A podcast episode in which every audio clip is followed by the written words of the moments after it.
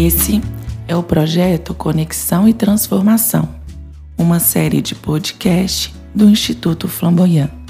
Sejam muito bem-vindos na nossa segunda temporada.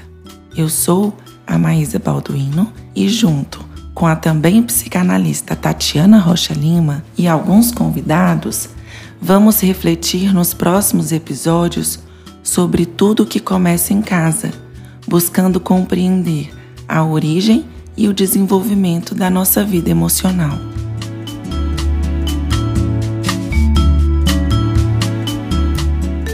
Olá, pessoal. Eu sou a Maísa e hoje quero refletir sobre um fato simbólico, o de que todos nós somos filhos adotivos.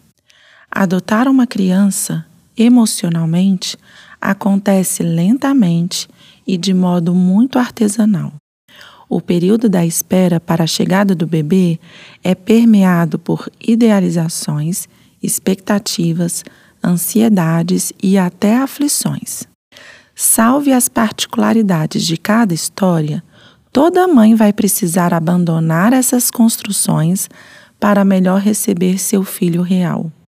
Só através da convivência, da rotina de cuidados com o corpo, da percepção sensível através da mãe sobre o jeito de ser do filho, é que vamos importando o bebê para dentro da nossa mente.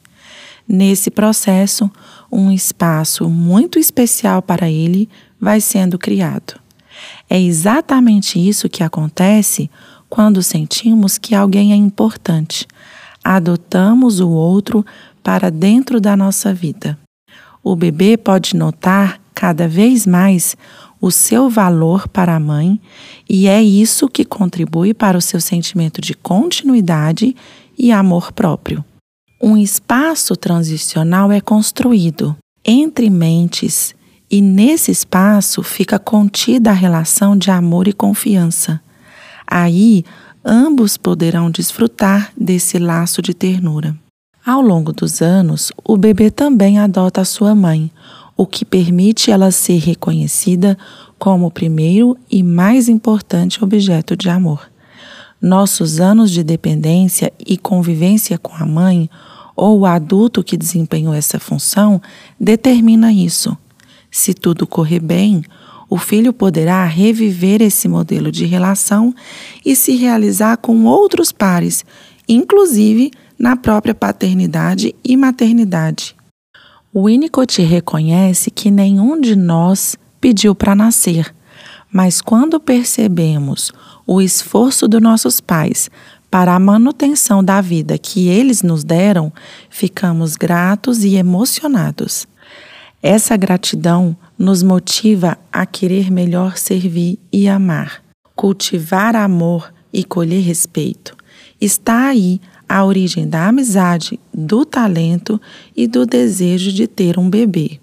A fruição da vida fica mais fácil e prazerosa quando pais e filhos foram adotados em sua humanidade. Caso contrário, teremos que nos adaptar para sobreviver, para ser amado, e quando isso é prevalente, ficamos impedidos de viver com verdade e espontaneidade.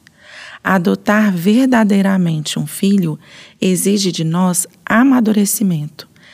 Ele vai precisar da nossa ajuda ao manifestar violência, sentimentos hostis, vai precisar do nosso apoio ao expressar a sua criatividade, de nossa tranquilidade para solicitar ajuda e compartilhar suas necessidades. Muitas vezes será preciso uma dose de sacrifício para cuidar dos filhos. Em outros momentos, eles terão que nos aguardar. Essa adoção mútua é interminável e é a base de toda relação legítima e de amor.